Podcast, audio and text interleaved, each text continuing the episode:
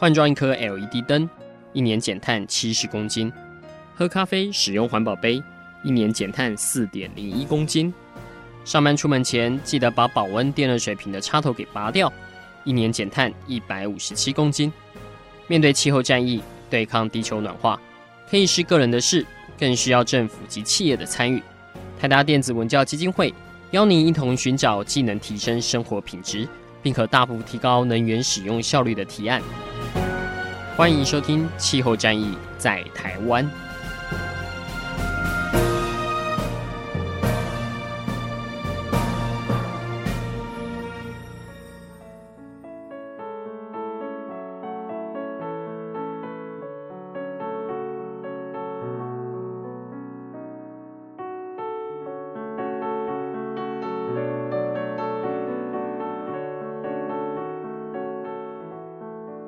欢迎收听《气候战役在台湾》节目，为您见证台湾第一线应对气候紧急状态的现场。我是主持人台达电子文教基金会执行长张扬前阿甘。今天带各位听众朋友来到位于基隆的海洋科技博物馆，主要是台达电子文教基金会与中央气象局、建筑中心、国际气候智库等单位共同投入新立的 GreenBeam 为气候资讯平台。海科馆是全国率先使用作为空调节能的单位。那之前我们曾经访问过执行此专案的专门人员，来跟我们介绍这座场馆是如何听气象的预报资料，达成节能的效果。而今天呢，我们则是来到了海科馆的现场，为各位介绍呃整个案子的事主。呃，希望是事主不是苦主啊，就海科馆的承办人员来跟我们分享一下，在这一年来跟我们合作实际达成的一个成效。那首先，我们先请两位今天的受访人员先跟听众朋友稍微自我介绍一下。啊、呃，各位听众大家好哈，我是海洋科技博物馆展示教育组宋作忠。主要的负责业务，除了平常的科学教育推广以外，当然就是今天的主题之一哈，是主题之一。然后就是，呃，跟智慧博物馆那个建制有关的 Green Beam 的一个我们的这个实验计划。各位听众大家好，我是海科馆经营管理组庄佩敏，我主要负责的是建筑机电，然后有关海科馆的 BEAM 模型也是由我这边做一个全权负责的。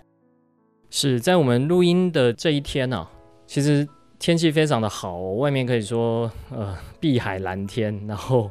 呃看在海面上啊，整个潮境公园真的是非常非常的舒服。可是因为疫情的关系哦，海科馆现在的参观人数呃看起来其实是呃实在是不理想，但我想这个跟全球都差不多，整个停车场大概除了我那台来蹭电的电动车以外，另外只剩一台车。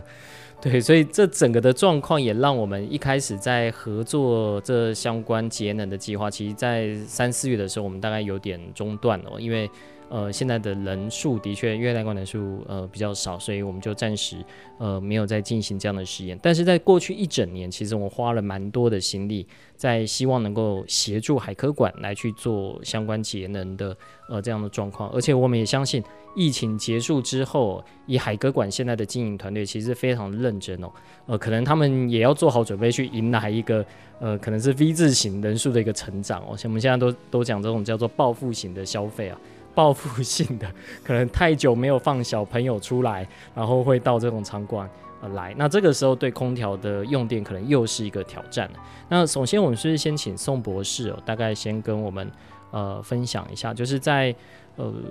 整个的计划当初是怎么开始进行的？那海科馆本身它又有呃本身就有哪些背景条件的一个挑战啊？包括人流啊，包括整体的一个机电的设置啊等等。呃。首先，我们仅代表海科馆哈，感谢基金会这边给海科馆有个机会做那种能量调控的一个基础的，算前期的一个那个算研究型的一个呃效能提升的计划哈，这个对馆的那个未来运作的思维都会有非常大的帮助哈。然后我我先大概提一下这个我们为什么会有这个机缘认识到，尤其是主持人阿甘这边。的一个缘由哈，因为说实在，当初的牵线人，我若没记错，应该是呃现在的海洋大学造船系的一个陈建宏教授哦。他当初有提到，他因为他当初有执行一个节能经那个教育部的那个洁净能源计划啊，然后透过他的一个引荐，然后我们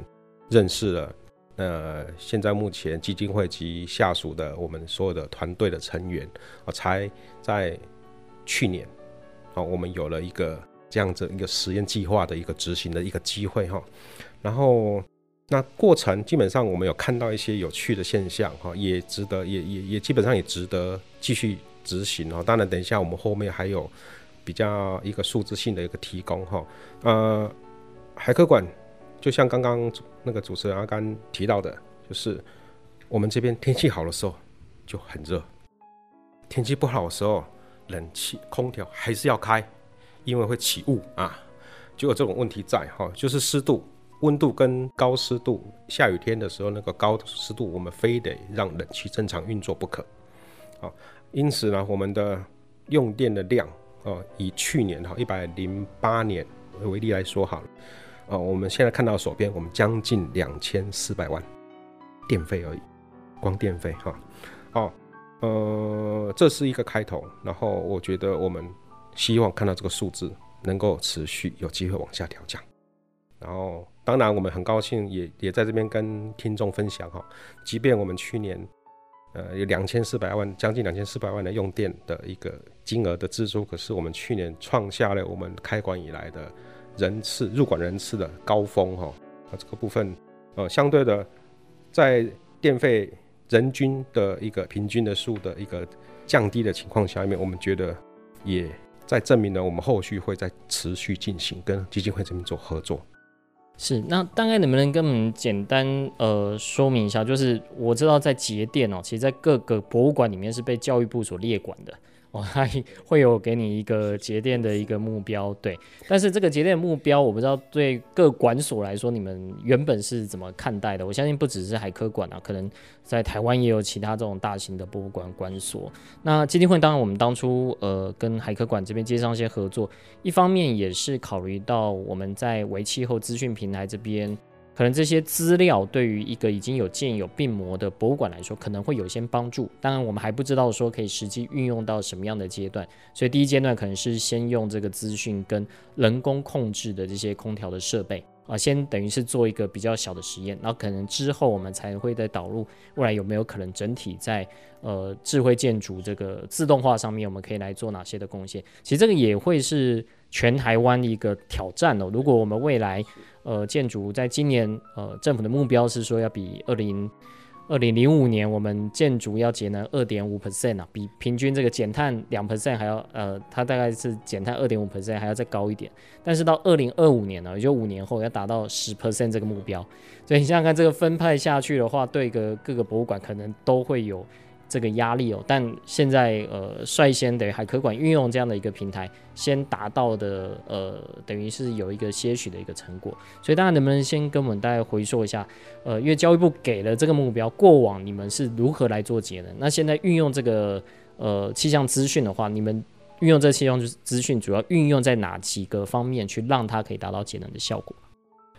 好哦，我这边做一个说明哈，就是以往我们都很大概我们的公务组的同仁都很直接哦，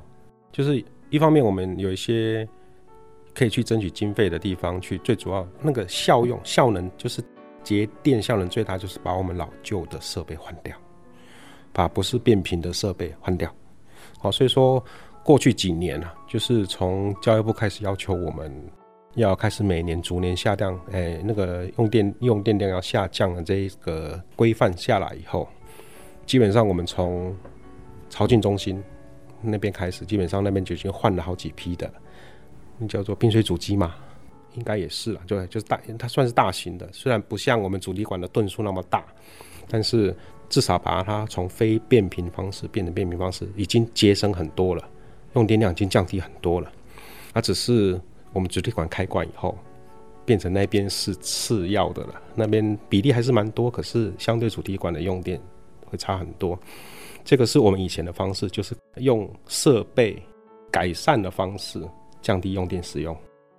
就是去年到现在，我们持续跟基金会这边还有团队，我们合作的方式则会有点不一样。我们是用变更我们冰水主机的排程，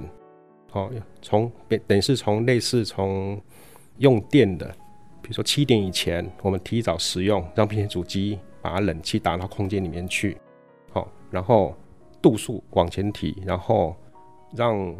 游客进来博物馆的时候，它整个博物馆的那种参观经验还是不错的，好，但是呃经费，因为在七点以前，哦，非尖峰用电的那一块电费是比较低的，好，我们现在大概是用这个方式去执行，但是除此之外，我们也在智慧博物馆的计划里面，就教育部给我们的补助的智慧博物馆计划里面，我们在海科馆铺天盖地的布置了很多的温度、湿度感测器。哦，所以说我们非常清楚我们的室内跟户外的温度。啊，这个基本上也诶也可以提供给我们这个计划的一些执行方向的一个调整。哦，这是我们现在目前正在执行的方式。哦，很明显跟过去不一样。哦，就是我们借由调整我们主要用电的设备的执行的时间、启动的时间跟结束时间，来降低我们的用电使用量。啊，这个是我补充以上说明。好，我想对听众朋友来说，应该会呃很好奇哦，就是越过往我们听到在建筑物在管理它的用电哦，呃，虽然看起来说我们都觉得它有很大的潜力，但实际上去了解，你会发现很多是机电能源用一种呃大概感觉的方式哦，然后去做相关的一个调整，因为在没有任何呃相关数据辅助的情况下，呃，大家等于就凭着过去的一个经验，那在。有更多的数据，比如像海科馆，它原本就已经部件了相关的这些 sensor 这些感应器，呃，更能知道在呃不论是在温度、湿度，或甚至是相关用电的这个一个状况。那对于如何能够呃。让它的用电更有效率，这就变成是一个很好的基础。那再加上这个资讯平台，等于是把一些预报的资讯也能做相关的一个呃同整，那甚至是历史的相关的资料也可以一起带进来计算哦。然后我们就去看它整体的空调的一个状况。这也是为什么在这个实验里面，呃，海科馆是这么重要，它等于是率先去运用这些。其实已经存在的 资料，只是过去大家没有好好把它善用而已哦，所以有这样的一个成果。那接下来我们就来请教实际执行的呃庄佩敏研究助理哦，就是在整个实验的设计一开始是呃怎么去针对这个呃算是节能的热点来去做相关的一个规划，以及呃在针对这个热点之后，你们选定了大概哪几种的一种模式，去让它可以达到节能的效果？好。其实海科馆是属于公共服务的一个区域，所以它的它是一个密闭式的场所，所以它冰水主机是不是必须要全年其实都要开启的状况之下来服务民众。然后因为可是因为台湾的季节四季分明，所以我们会依照不同的季节去调节冷冻的一个吨数。像夏季一般都是开七百吨为主，然后春秋呢就是以只有开五百吨，然后冬季就是两百吨。以那个可是停启的时间其实没有太大的变化，只是说开了不同的吨数来。来达到一些冷房的一个效果，然后要像之前的话，其实我们蛮常接到客诉的，就是说，就算你开了整个冷气都开了的情况之下，其实很多现场人员还是服务民众都说啊，怎么那么热？其实可是我们已经全部都开启的状况之下，民众还是觉得舒适度很低。然后就台那个经由台达电，它有经过一些数据的一些分析，跟着。要起一个就是制作一些排程，根据每天不同的温度，然后就开启那个时间点，就是比如说他可能今天温度比较高，所以他可能从早上的五点。甚至六点就开启了冰水主机，达到一个预冷的效果，然后导致到九点游客进场的时候，整个温度整个降下来情况之下，就会达到一个舒适的一个效果这样子。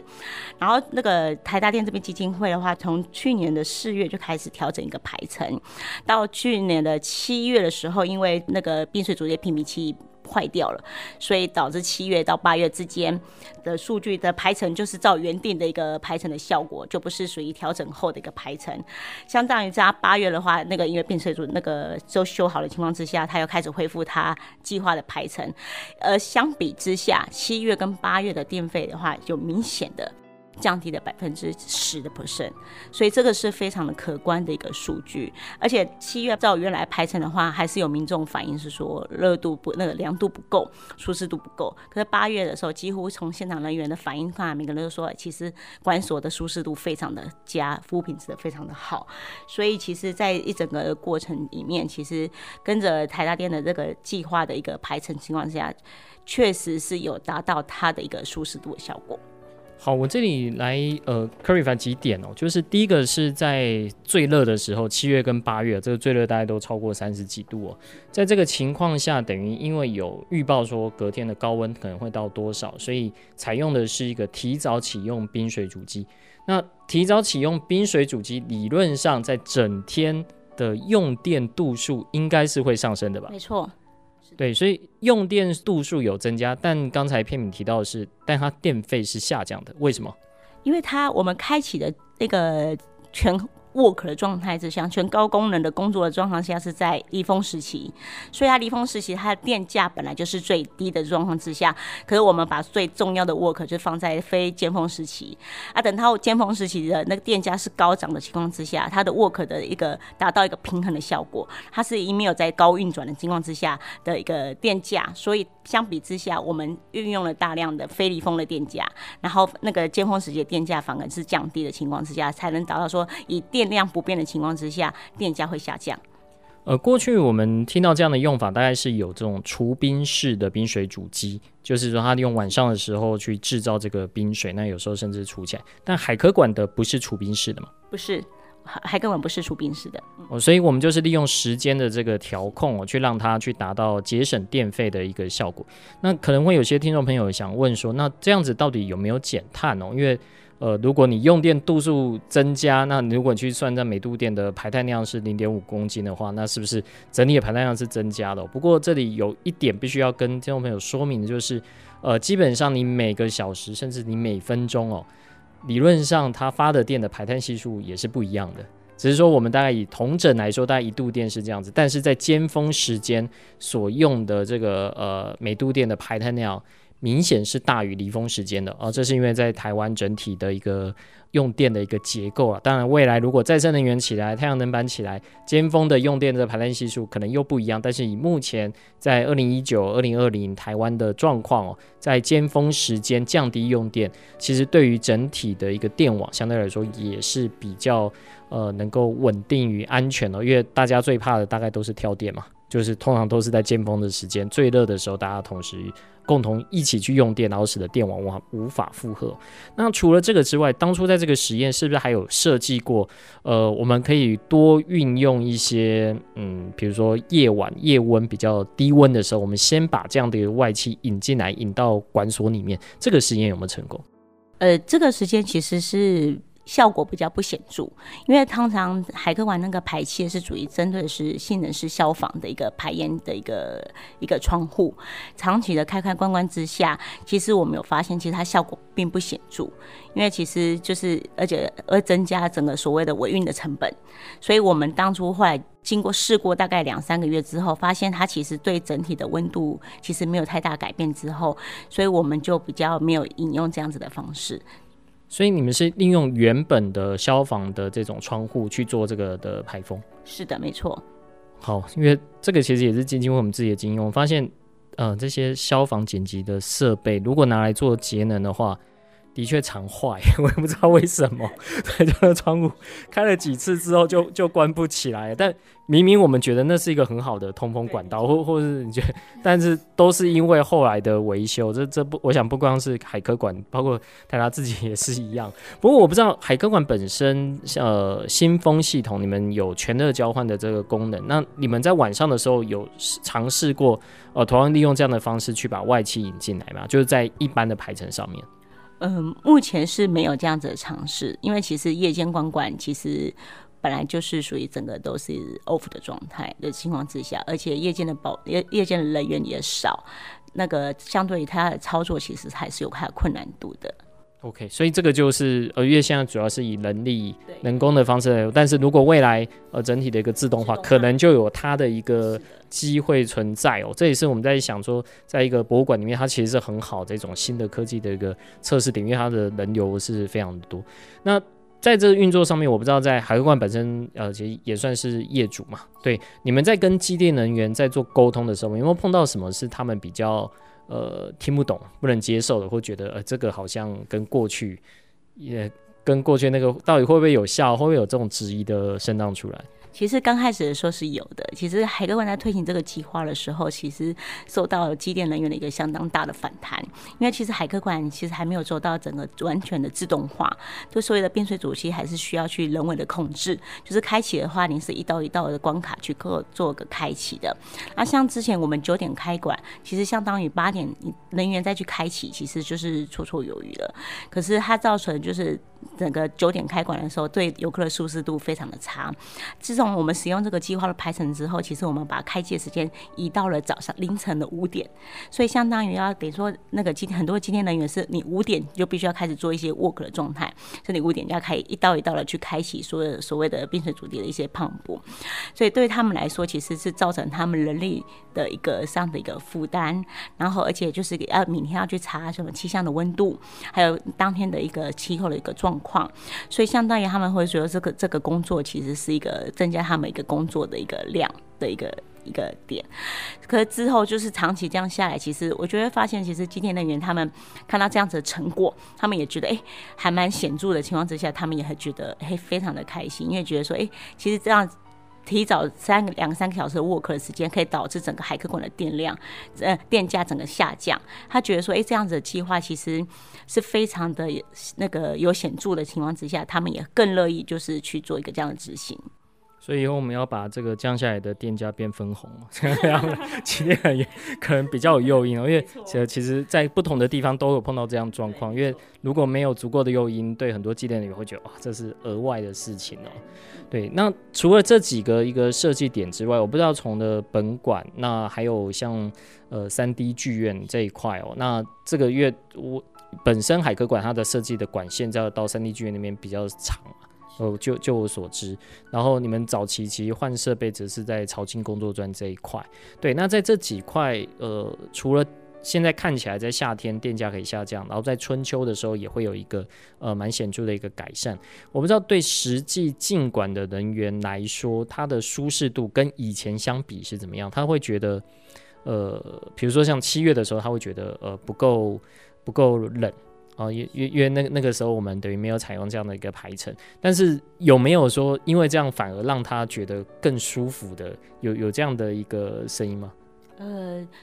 你说因为依据计划之后嘛，因为依据计划之后的话，其实人员其实呃应该说客诉事件变得几乎没有了，而且抱怨是零，因为每个工作人员我问过，其实有去访谈过说，哎，你们现场的温度如何？他们每个人都说非常的舒服，因为其实七八月的基隆其实还蛮热的，很闷热。可是他们九点一上班，迎接他们的是整个很舒适的一个空调的一个环境之下，他们比起上班的热程度变高了。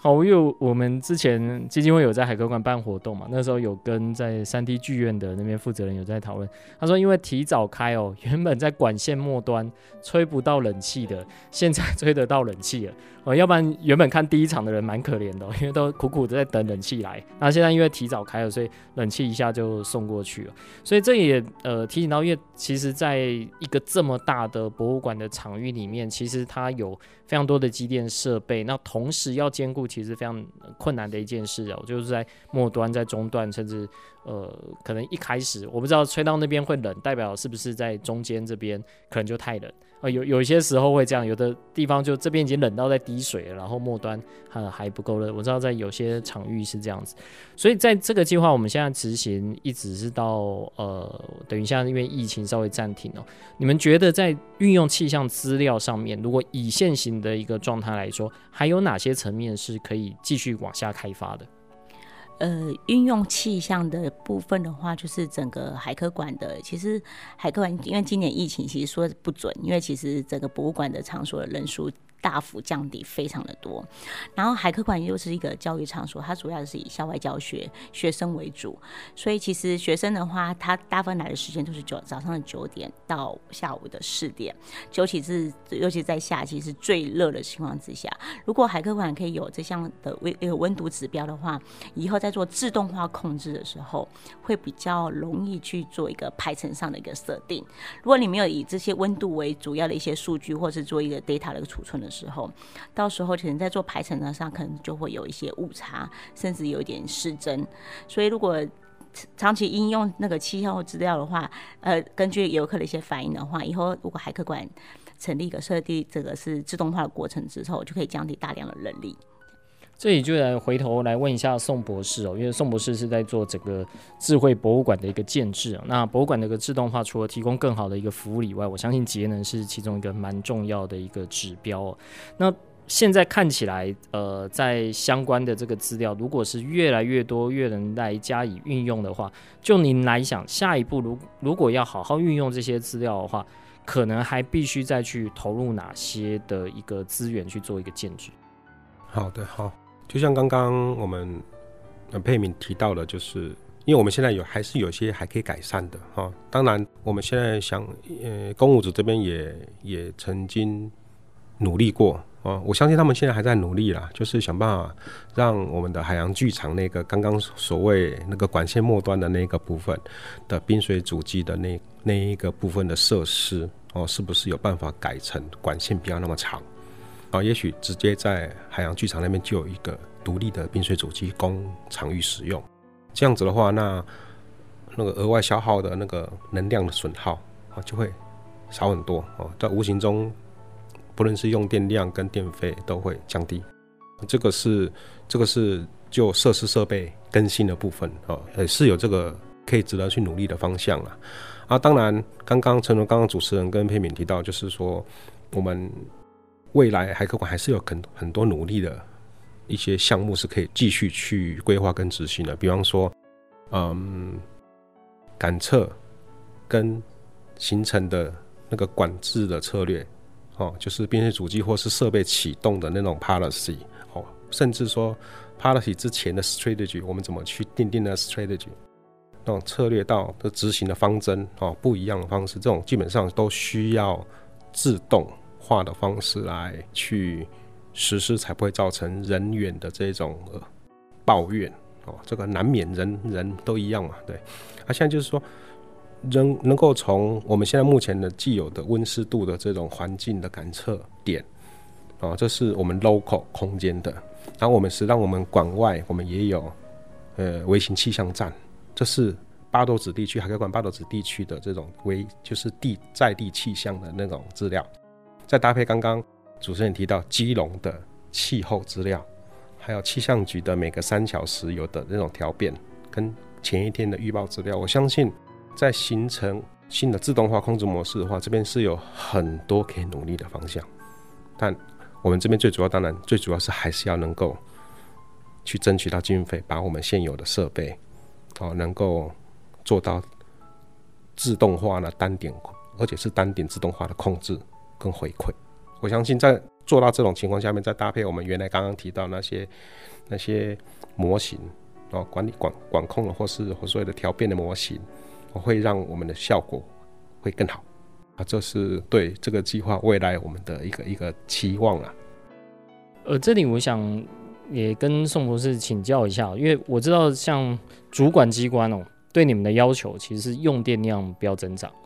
对，但是你们的人数，你们当然是希望是越多越好嘛，人数会增长。那人数增长，这个当然人均用电量，我们可以发现，呃，海科馆其实是在下降的。呃，一方面有这样的一个计划，然后再来，因为人变多，把你母数增加，你的这个也会下降。但是回过头来来看，如果他的对你们的要求都是一个总数来看的话，那也不是不好，因为总数来说，我们去算呃整体的这个排碳，当然会会给你一个碳预算，你会去想它这个方法。但你们会建议用一个什么样的一个方式？因为我们节目其实也在讨论这种所谓建筑能源护照啊，就是能源护照，我们这一个建筑大概会耗多少的电，可能是比较合理的。我不知道这在跟智慧博物馆跟您刚刚提到相关的这些智慧控制，因为你们现在等于有一个，我现在这可能走在各个博物馆前端了，等于你们有一个资料可以知道，就是相关的这个用电的一个状况，甚至可以看到这些即时资料，就算不及时，可能是每几秒或几分钟就会更新一次。你觉得这个可以怎么来？让其他的馆所也来思考说，可以如何用这种算是智慧控制的方式，去达到这种我们叫动态 UI 啊，就就是说真的能达到呃每平方米的这个最适当的一个方式。当然人越多，你就用人均的去算，也不要说绑死的说，你就是这么多电给你，让你不用就就就要做什么样的惩罚？这样应该不是馆长记过嘛？应该就就是说你们要写检讨报告什么的。对，我相信可能要要能够，我也不知道是不是是不是说叫做突破，或是去争取啦，就是因为那个计算基准，哦，计算基准这个是基本上是对我们一个预备要成长的博物馆，哦，是是老实说是有点点不公不太公平，哦，那如果是站在鼓励的角度，然后站在我们进场人数、进场的游客的数又提振的情况下，就像刚刚主持人提到的。就是用人均的用电量，或是人均的电费，哦，这基本上会是会是比较合理的一个评估原则，啊，就是说用电恰不恰当啊？当然，主持人刚好提到一个所谓的类似类似一个 index 啊，一个什么，呃，就是用呃护照，哦，我会建议，比如说类似，因为我自己在我是在资讯，我在做，我有在做 ISMS，我基本上海科馆的机房，资讯机房是绿色机房。啊，基本上它用电量跟那个那个主机的一些提供的服务，是我们占比下的，跟冷气，啊，我们基本上我们是是属于位阶在二以上的一个，应该是一点八，一点八，哎，将近接近二，PUE 在一点八左右，对，已经算不错了哈。这个啊，而且我们现在目开机的量都持续下降，因为我们有做虚拟化。哦，这个等于是数值会再更好啊。如果有类似这样子 index 评估一个博物馆场域的话，我相信这个会是一个非常大的鼓励啦。好，当然、呃，我们像陈竹刚主任提到的，我们我们会是希望我们是一个实验场域，我们希望把这个东西有能够先在我们这个算是在国内算是新的一个一个博物馆场域哦，因为开馆我们今年才第预备迈入第七年嘛的情况下面，我们。设施设备或是环境都还算新的情况下面，我们首先导入我们刚刚提到的，我们是一个有一个 Green Bin 的一个计划，然后我们也有建置全管区全场域的这种 Bin 的一个模型。好，我们也希望这个东西我们形成一个不能说典范啦，至少是一个先驱者，说哎，我们的经验到时候可以把这个东西给看有没有机会把经验跟。实施的执行的这种过程，甚至任何不同单位来的 common 啊，我们形成交战手册哦，能够 transfer 给其他的博物馆的场域，这个是我们的目标啦。对，我相信这也是基金会这边跟整个我们整个团队都希望如此，因为用电大户就是我们嘛。所以在你们跟在教育部报告的时候，其实你们这样的表现跟其他的馆所相较比起来呢？呃，我们初步看到的一些数字，在相关的一些研讨会，哦，那个基本上长官是很很看到东西数字是非常眼光是带着闪那个闪亮闪亮，就是他对这个是议题是有兴趣的啊。目前看起来，教育部的辖下的教育馆所，我就我所知的，像士林的科教馆，然后高雄的科学工艺博物馆。哦，他们都预备在未来几年要导入病啊，我相信从病只要数位建模以后，要相关做到设施设备管理啦，或是或是我们进一步要我们要做的能源调控哦，因为都是图表化、立体化、直觉化的这种管理方式的话，我相信在 transfer 过去的时候，整套输出的时候会是容易推的，因为目前我们看到他们已经有点感觉被我们。那个说动，就是不能说服他，就是他有来来跟我们讨论过，呃，他们也知道他们现在目前要怎么去 implement 这个东西，它的可能的困难点在哪里哦，基本上都想要做，也在理解困难程度。我相信未来，假设教育部从大型博物馆开始的话，我相信是有机会的。当然，最大目标还是那个刚刚讲的那个 index 要那个。评估的原则如果能够调整的话，针对博物馆因为我们毕竟是服务嘛，我们不能说人多了电还是用这样子，我们客数会不完，那到时候客数可能会到那个上级机关去了，那那也不好。对对，以上补充。好，那刚刚是提到实际的一个状况跟横向的分享，那最后一个问题我来问一下，就是呃跟做梦比较相关的，因为。呃，海科馆呃，在今年年底哦，其实参与教育部这个各个博物馆的一个串联计划，主要会是以海洋科技这边为一个主题哦。那海大其实离海科馆非常的近，我不知道说在比如说运用这种海洋资源，或是运用这些海洋相关的科技，其实跟这种我不知道在呃博物馆的资源啊，或是经营啊，甚至是像这种节能有可能，或是再生能源等等的这些，有没有什么可能是在？呃，海科馆这个场域接下来有可能做一个发生的，因为这个我之前有跟宋博士有提到，比如说像是太阳能板在基隆这边，就因为在过去他们的试验的一个效果，倒不是它的发电量不好，因为其实在基隆很多的时候日照还是不错，主要是它的这个呃支架就是非常容易锈蚀。哦，特别是在基隆这样的一个状况，他们已经试过各种材质，然后 现在现在已经找到有一款是勉强还不错的。然后海科馆其实在，在呃，就我自己的了解，你们在屋顶绿化的立体绿化这一块哦，那一片真的是做得非常漂亮，而且我相信可能它的节能效果也是不错的。然后我也知道你们在比如说玻璃隔热这一块，可能也也像。做一些改善，然后减少西晒。但我不知道有没有一些是跟，比如说你们的本行或者海科海洋大学这边能够协助，在海洋科技的这块能够同步去做相关的一个导入。呃，谢谢谢谢主持人的一个一个让我有说其他，哎，就说跟哎至少能够做个梦想哈。不过这已经不是梦想了，已经是我们海科馆跟海大。就是海洋大学，就是陈刚刚有提到了陈建宏陈陈教授那边，他基本上呃有跟教育部有争取到一个节能计划的第二期啊、哦，所以说在今年年底，嗯，这个破这个梗啊没关系啊，就讲了吧。就是二零二零的台湾科学节第一届的台湾科学节在在十一月初啊、哦，就是十一月初大概有十十五六天的时间啊，实际上在这个期间，那个海洋大学。的节能计划的一个洁净能源计划的团队，他会为海科馆基本上这个场域里面打造，在场域里面打造所谓的能源的实践基地，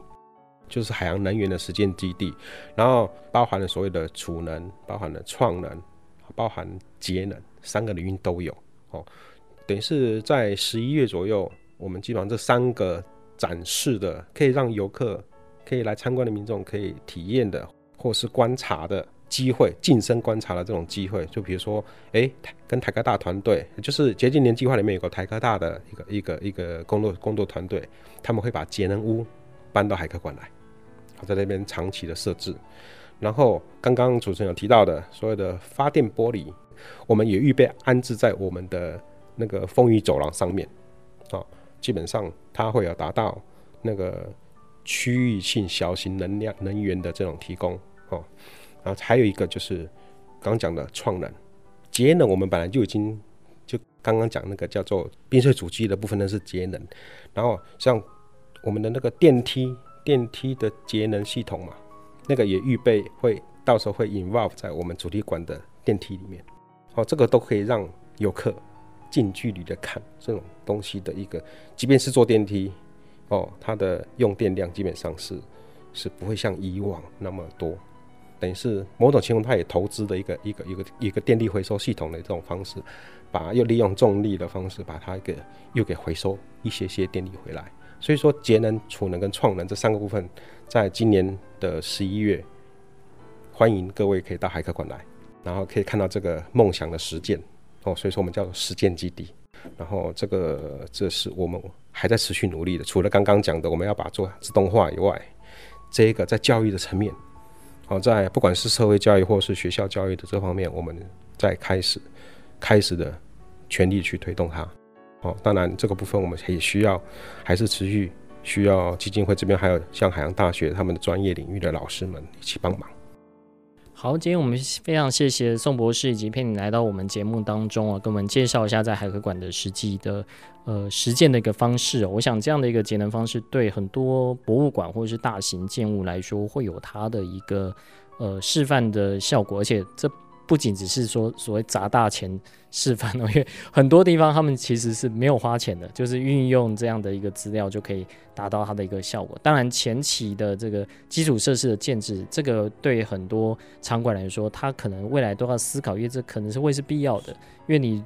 一开始只是做节能相关的一个评估，但是其实有很多的资料都证明了这一类，呃，比如用大数据去计算，不论是呃人的一个流向啊，或是说他在一个展品之前待的多久啊，或是在整体的一个温湿度，其实对于整体的博物馆经营都会是有一个正向的协助，也让呃更多人愿意走进博物馆去了解更多在呃生态界或是在自然界这些奇妙的生物。好，今天非常谢谢两位来到节目当中，谢谢呃各位听众朋友的收听，我们下次见。谢谢，谢谢。